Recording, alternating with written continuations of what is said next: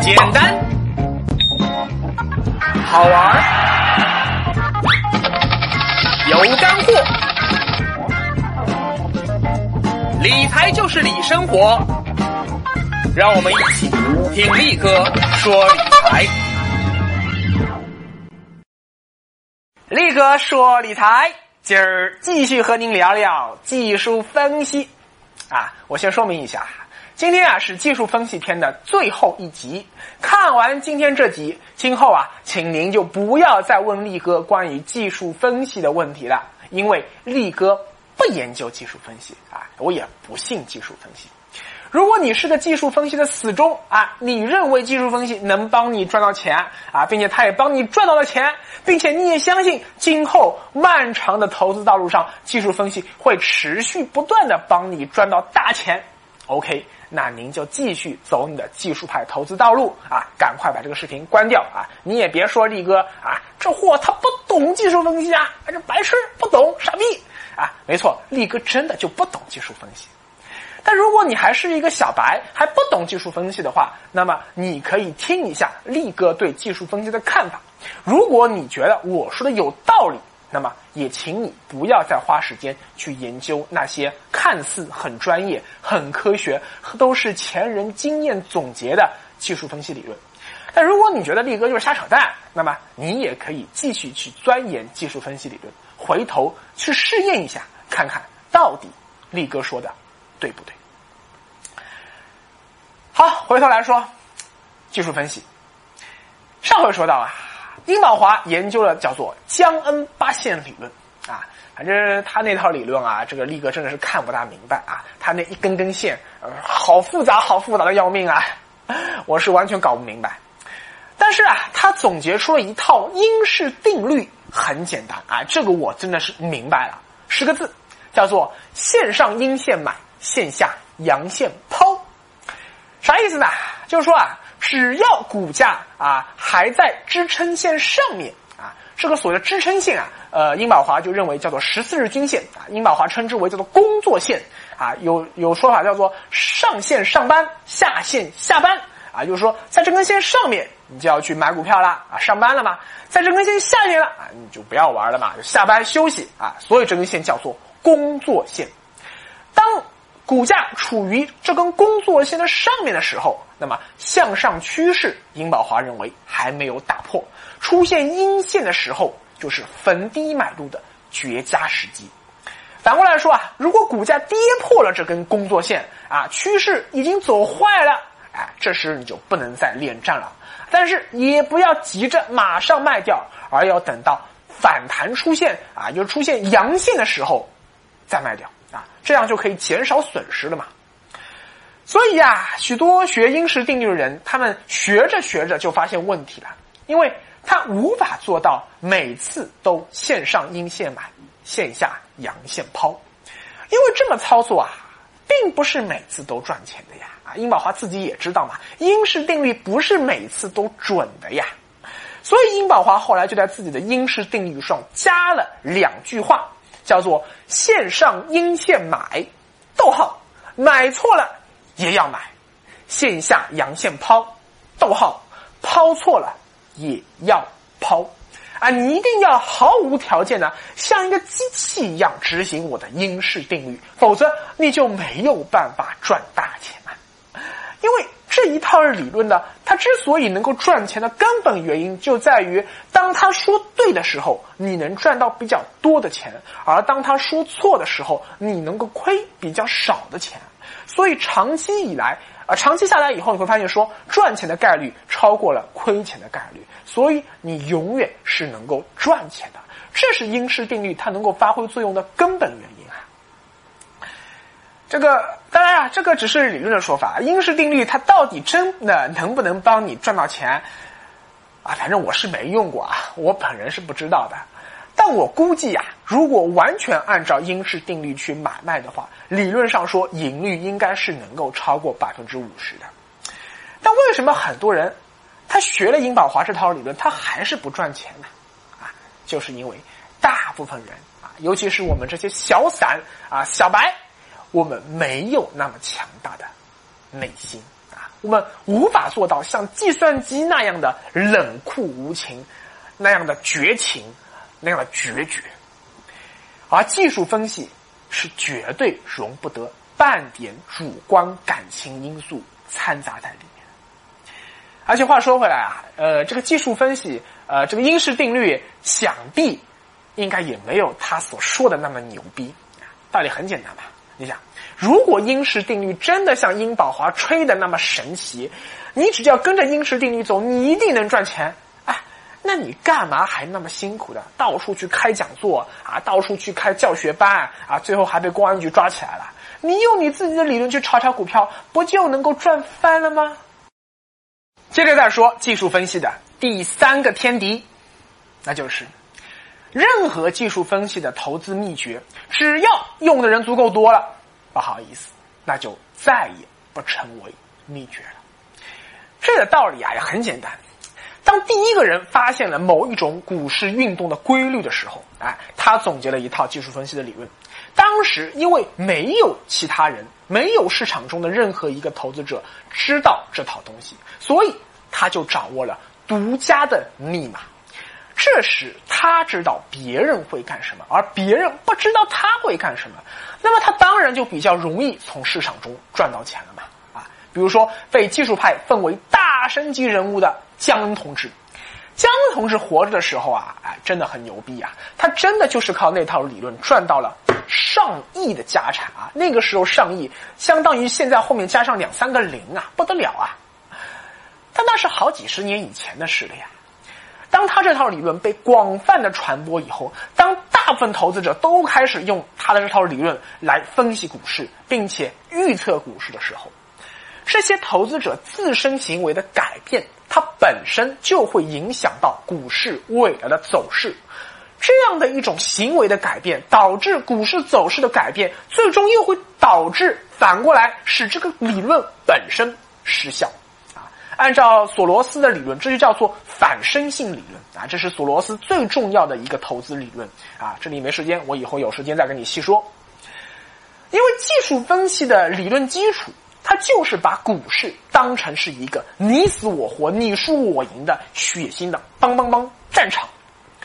比如说啊，这个二战的时候，英国有雷达这样的秘密武器，但当时德国没有啊，所以英国在空战的时候就占有优势啊。不列颠空战为什么英国能够打败德国？很大程度上就是因为雷达。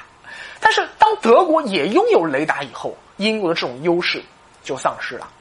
啊，再比如说二战以后啊，只有美国有核武器，那美国就牛逼呀，一家独大啊，看谁不顺眼，不是发个核武器，炸个原子弹过去。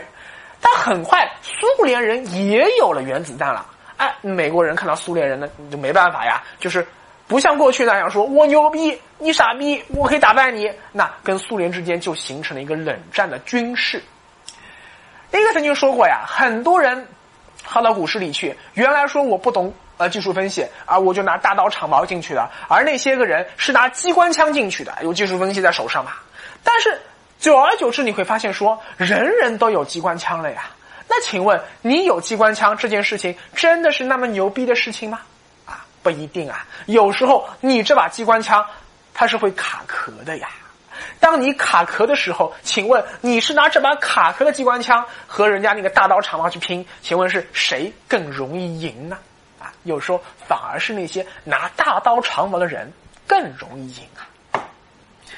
你看啊，今天啊，我们去书店里看，凡是讲股票投资的那一栏书里面，充斥着各种各样讲解技术分析的书。而今天在 A 股市场中，我们也发现说，很多人他都会看技术面，都懂技术分析。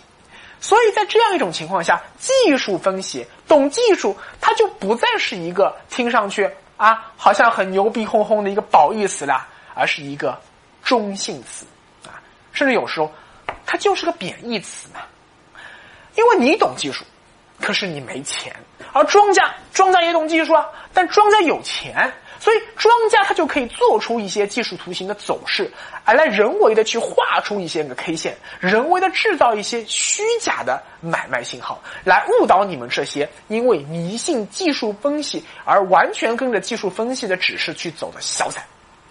你看啊，当庄家啊他要吸货的时候，他可以故意让这个图形走得非常难看，让你觉得说，按照技术分析，接下去这股票还要跌啊，还没到底，所以拼命的去卖卖卖啊，庄家啊庄家这个时候正好就拼命的吃货吃货吃货。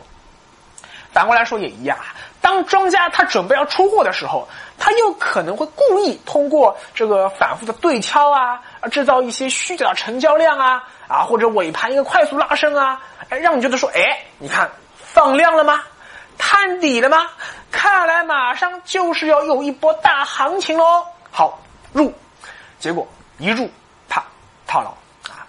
这种庄家做局的手法，许多操盘手他们金盆洗手以后啊，他们都写文章揭露过，这已经是一个公开的人尽皆知的秘密了呀。再说到底啊，我请问你。今天世界上有哪一个还活着的公认的伟大的投资大师？他们是因为笃信啊，甚至说迷信技术分析理论而成为大师的，有吗？请问巴菲特是吗？索罗斯是吗？彼得林奇是吗？呃，约翰邓普顿爵士是吗？都不是。反过来说，我们今天还能想得起来的响当当的技术分析的大师、大牛级人物啊，像刚刚说的江恩啊、艾略特啊啊，还有更早的像道琼斯指数的发明人查尔斯道啊，他有个道氏理论嘛。这些人他们都是二战以前的人物了呀，都早就做股了呀。二战以后，尤其是最近这几十年来，请问你有听说过谁是因为精通技术分析？因为他技术分析牛逼牛逼牛逼到极点，所以他炒股炒成了巴菲特、索罗斯那样的身价的吗？没有吧。所以不管你把技术分析理论描绘的多么的牛逼哄哄，多么的神乎其神，力哥我看到的现实是，中国现在有许多所谓的呃这个技术派的大师，他们依靠呃卖书啊开讲座。啊，办这些炒股的教学班，他们靠做这些事情赚到的钱，要比他们自己在股市里依靠技术分析赚到的钱更多。所以，为什么力哥不相信技术分析啊？力哥也不推荐小白去深入研究技术分析。答案已经很明显了。我来回顾一下。首先，我不相信技术分析的一个理论前提。就是我不相信通过后视镜能看到未来。技术分析在回顾过去为什么涨、为什么跌的时候，那一套理论真的是无可挑剔，完全能够自圆其说的。但是，你让他去预测未来，那就真的不一定准了。第二。我不认为根据技术分析所得到的那百分之三、百分之五的额外盈率能够战胜频繁交易所带来的成本损失，也就是到头来我可能划不来。第三，我不相信我自己能够像机器那样冷酷无情，完全无视亏损给我带来的痛苦！你要知道啊，力哥也不是神仙啊，力哥也和普通人普通人一样啊。当我看到账户浮亏的时候，要我去割肉，我也痛的呀。这个肉我也割不下去的呀。反过来说，我反而会比较容易去污股票，污到它回本为止。这个我在行，要我割肉，我真的不在行。所以，我这种人玩不了技术分析，而绝大多数的小白和力哥一样，也没有这样的一种强大的内心可以去玩技术分析。第四。不好意思，我也不是庄家啊，我只是个小散。在和庄家啊同场竞技 PK 技术分析的时候，我注定玩不过他，因为我手里拿的是一把卡壳的 AK 四十七，而他手里拿着几十把不卡壳的 AK 四十七，咚咚咚咚咚咚咚咚，最后我怎么可能打赢？最后的最后啊，还有一点是最关键的。就是相比于那些个技术派的大牛的自吹自擂呀，我更相信我眼睛所看到的事实，那就是最近这几十年来，遵循价值投资流派所诞生的富豪，远远超过遵循技术分析流派所诞生的富豪。现实、事实永远是胜于雄辩的。那我应该如何站队呢？啊，这不是一目了然的事吗？力哥说理财简单又好玩，跟着力哥走，理财不用愁。回顾历史，我们会发现，技术分析理论要比价值投资理论诞生的更早。包括像巴菲特早年，其实他也研究过技术分析啊，还有包括号称是巴菲特中国门徒的那个但斌啊，就上一集说写《时间的玫瑰》的那个但斌啊，据说早年他也曾经花过很多时间去钻研波浪的理论。还有力哥之前在节目里提到过的，现在已经转型成为理财师的刘彦斌老师，还有徐建明老师。他们在上世纪九十年代，就中国股市暴涨暴跌那样一个投机岁月里，他们其实都是股市里的操盘手啊，都曾经一度沉浸在技术分析的泥潭中难以自拔啊！这不是我瞎说的呀，这是我亲耳听他们说的呀。但是后来呢？后来他们都戒了。哎，你没有听错，我这里用的词叫做戒啊，就像戒烟的戒一样。因为学技术分析啊，真的是会让人上瘾的啊！这个不但是说和戒烟啊、和吸烟有点像了，这个和吸毒、和传销都还有点像啊！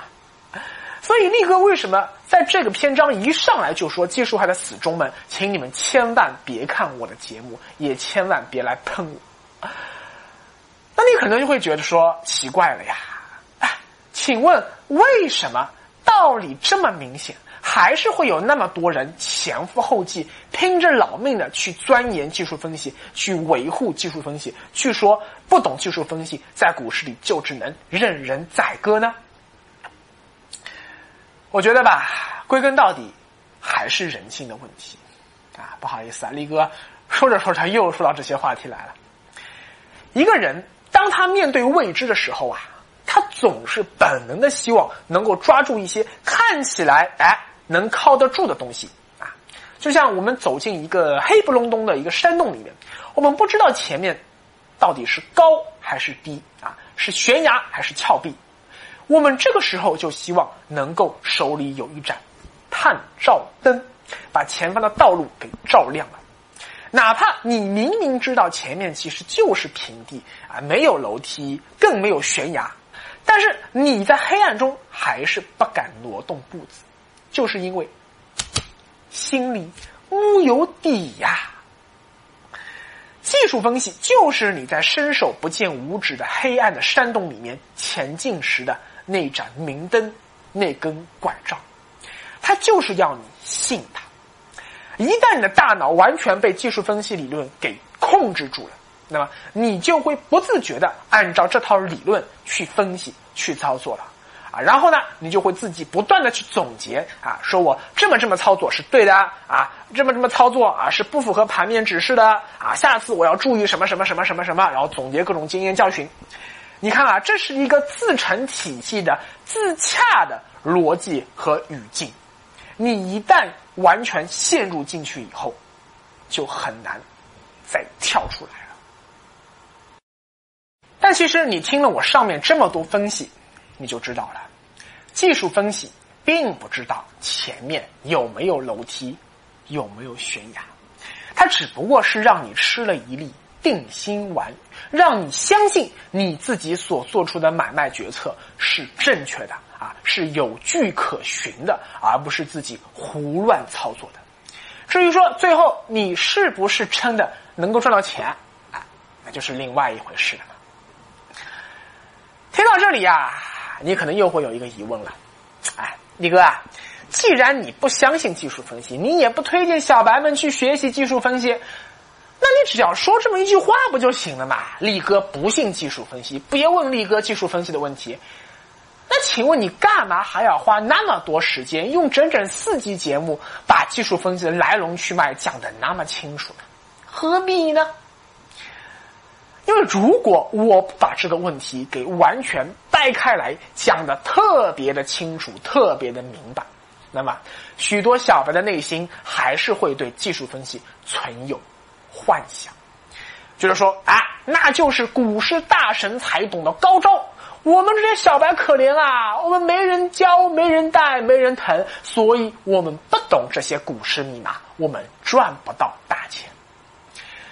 直到现在啊啊，还是经常会有荔枝问我说：“力哥啊，你说的股市投资的基础知识啊，已经很多了呀，接下去是不是能够讲讲这个短线操作技法了呀？啊，教教我们应该怎么用技术分析来判断短线的最佳买点和最佳卖点啊？这个才是最干最干的干货啊！能马上教我赚钱啊！